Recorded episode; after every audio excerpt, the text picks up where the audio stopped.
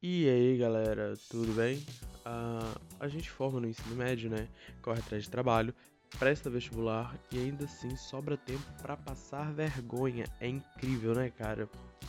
Mas de qualquer forma, é, estou aqui, né, agora fazendo isso, não tem mais volta e eu acho que eu até tô gostando porque é, eu faço muito planejamento e quase nunca executo meus planejamentos, então eu tô gostando. E vamos ver como é que vai continuar isso. Eu pretendo toda sexta-feira, né, postar um, um podcast falando sobre algum assunto, não sei. E esse seria o primeiro episódio, o primeiro áudio. Também não sei o nome, tô muito leigo. Eu só decidi, ah, vou gravar e vou ver no que vai dar, entendeu? Claro, dei uma pesquisada antes, mas texto, essas coisas mesmo eu não fiz. Eu só, tipo, falei, ah, vou fazer e pronto. Bom, e assim, é, eu tava, confesso que eu tava sem ideia de tudo para gravar. E eu falei, então vou fazer outra coisa, né? Porque. Fazer o que, né? E comecei a mexer nos papéis ali, os papéis lá ontem. E tropecei no trabalho que eu tinha feito. Aí eu peguei o trabalho para olhar e tal. E assim, cara, eu falei, é isso que eu vou falar. Aí eu tô aqui hoje falando sobre o movimento filosófico, né? O cinismo, cara. E eu acho muito maneiro essa ideia. Assim, a ideia é principal não é esse cinismo que a gente tem hoje, que é um deboche com uma certa ironia é um cinismo mais antigo, bem mais antigo, de 444 a.C., por aí, né, que os textos falam. E assim, cara, é, a ideia do desapego hoje, é, eu acho que seria até interessante. Mas vamos lá, começar por partes. Analisar o significado do nome, cara. Não o significado. Vocês entenderam? É, cinismo, né? Vem do grego quínicos, que significa cão, cara. Agora imagina um cachorro. Claro que tem alguns cachorros, quando você vai tentar pegar o brinquedo, alguma coisa deles assim, a ração, ou vasilha, alguma coisa assim, eles acabam rosnando, por entender que aquilo é posse dele. Mas a maioria, cara, tá nem aí pra nada, cara. Só quer brincar o dia inteiro. Então, assim, eu acho essa ideia deles muito maneira, cara. E esse movimento filosófico, a princípio, né, ele prega o desapego material. E, cara, isso hoje, no mundo de hoje, eu acho que seria bem interessante, cara. Por mim mesmo, eu evolu evoluiria muito como pessoa, sabe? Pokémon. É... Se, se eu desapegasse de certas coisas, sabe? É... Eu não tenho nada para falar assim. É igual celular. É, eu sou tão apegado ao celular que, tipo assim, cara, quando eu tô sem, eu acho que a maioria das pessoas, né, parece que tá faltando alguma coisa, sabe? Mesmo que eu não esteja usando, ele só tá ali no bolso, tá bom. Agora, quando eu saio e deixo em casa, cara, sabe? É horrível a sensação. Parece que perdeu, não sei, é estranho.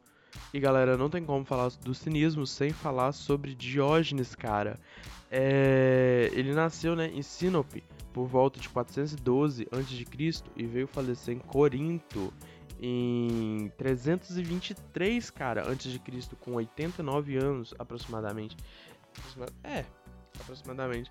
Então, imagina, cara, é, ele foi, acho que ele viveu até muito, né, pra época, eu não sei quanto que as pessoas viviam em média na época, mas hoje em dia 89 anos já é uma idade avançada, então imagina antigamente quando não tinha os tratamentos avançados, é, muitas doenças não haviam sido descobertas, tratamentos também pouco eficazes.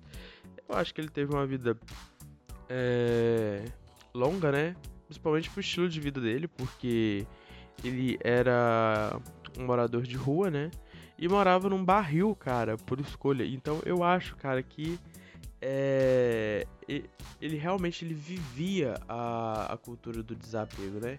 Mas é isso, cara. Eu acho que como professor, né, ele ele deve que ele mostra o extremo, né, para as pessoas tentarem imitar pelo menos assim, é, não aquele extremo, mas tentarem chegar o mais próximo possível, né? É, dessa cultura do desapego. Então, se você não tiver aquele ápice é, gigante, seria complicado, né? As pessoas, tipo, qualquer coisinha tava bom, mas como ele vivia muito extremamente, pregava essa filosofia e vivia essa filosofia é, dessa forma, para ele em si, eu acho que, cara, é, ele era um cara foda. E eu gostaria de ter conhecido ele. Uma das principais marcas dele, né, é, das estátuas dele, é um cão do lado dele, né, e uma lâmpada na sua mão. E falam assim, né, que ele andava com a lâmpada acesa durante o dia. E quando eles perguntavam o que ele tava fazendo, ele falava, tô procurando um homem honesto.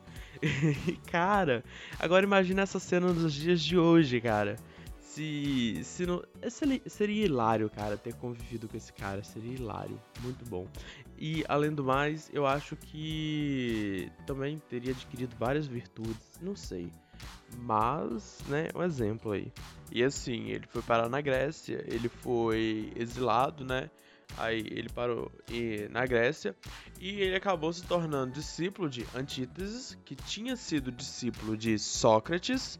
E quando ele chegou na Grécia, ele adotou um estilo de vida que, se fosse jogar na realidade de hoje em dia, seria mais parecido com o de um morador de rua, cara. Então, ele viveu a própria filosofia, como eu disse.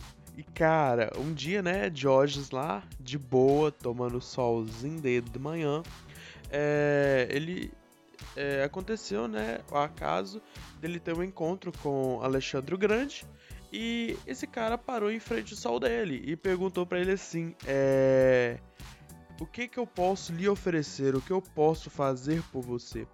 E Diógenes, cara, como ele era um cara muito foda, ele virou, não me ofereças o que você não pode me dar. Saia de frente do meu sol.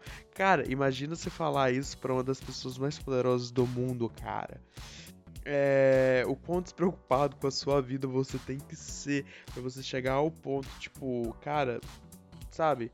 É, chegar a esse ponto de desafiar, desafiar o Alforá, uma das pessoas mais poderosas do mundo, cara, ele realmente ele era excepcional, né? E mais uma das provas que ele era desapegado do, dos bens materiais e parece que até mesmo da vida em certos pontos, né? Outro fato sobre a vida dele é que um dia ele foi visto pedindo esmolas a uma estátua e quando as pessoas foram perguntar o porquê, ele falou: tem dois motivos.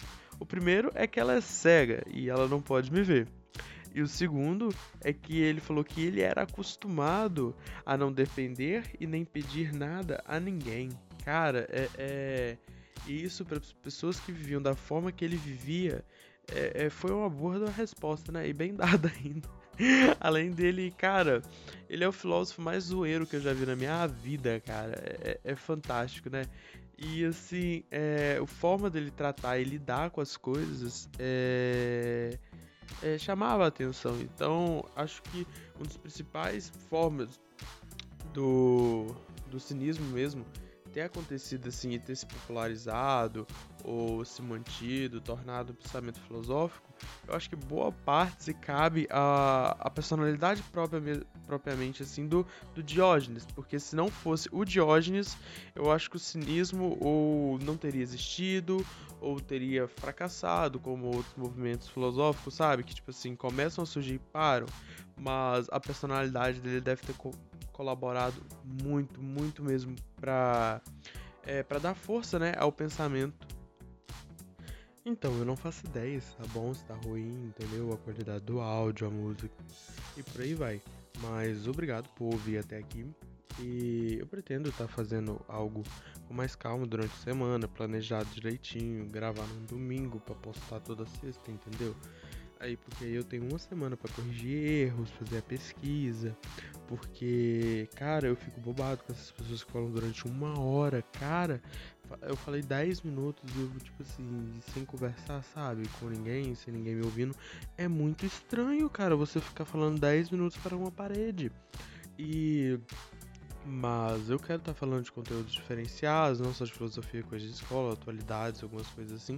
Eu não sei muito bem no que, que vai focar isso. Eu sei que eu quero gravar e quero fazer algo direitinho, algo bem feito e tal. Apesar do que esse primeiro áudio, esse primeiro podcast, eu acho que deve estar tá uma bosta. De verdade a qualidade, desculpa a palavra. Mas é, eu quero estar tá melhorando, trazendo conteúdo, pesquisando, fazendo as coisas certinho, entendeu? Mas brigadão, valeu!